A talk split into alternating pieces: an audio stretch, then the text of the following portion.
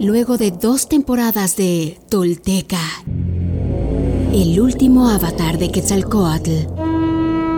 La historia nos atrapa como nunca antes, caminando de la mano del avatar de avatares, del Quetzalcoatl histórico que pocos conocen, pero que todos intuimos viviendo dentro de nosotros.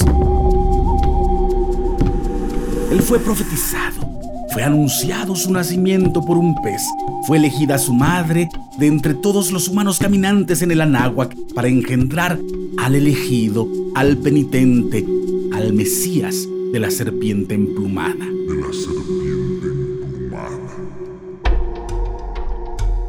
Y fue preparado, educado, moldeado su mente, su espíritu y su cuerpo para albergar a ser un uncio que lucha contra sus emociones y sus decisiones, sus hábitos destructivos y sus miedos como cualquier mortal, pero percibe el designio divino que le fue marcado por las estrellas.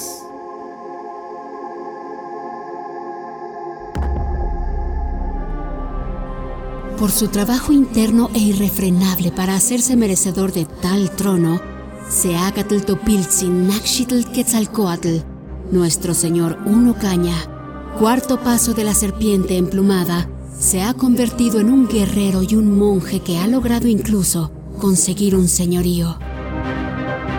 No solo por ser su justa herencia, por haber sido sus padres quienes fueron o porque así lo marcan las profecías, es sobre todo por su imparable evolución humana y mesiánica que el elegido ha llegado a ser. Señor de Tula. Y justo cuando pareciera estar en la cumbre, llevando a su pueblo a un florecimiento cultural, artístico, espiritual y social inédito, Seacatl es confrontado a sus más duras batallas. Contra los demás, contra los traidores y los oportunistas e inevitablemente contra sí mismo. El universo tiene senderos insondables y para su consolidación los cielos mandan a Tezcatlipoca, el del oscuro espejo, el de los mil recursos para probarlo, tentarlo y llevarlo a la revelación de su propio origen divino. Él es el cuarto paso de la serpiente emplumada. Nosotros somos los demás y juntos caminamos dejando huella en la historia del mundo. Somos toltecas, nación de la náhuatl, Sintlitotlacayomen, Catlit, Pantoyolot.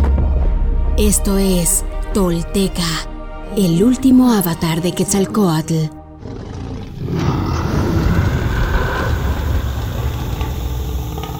Temporada 3, próximamente.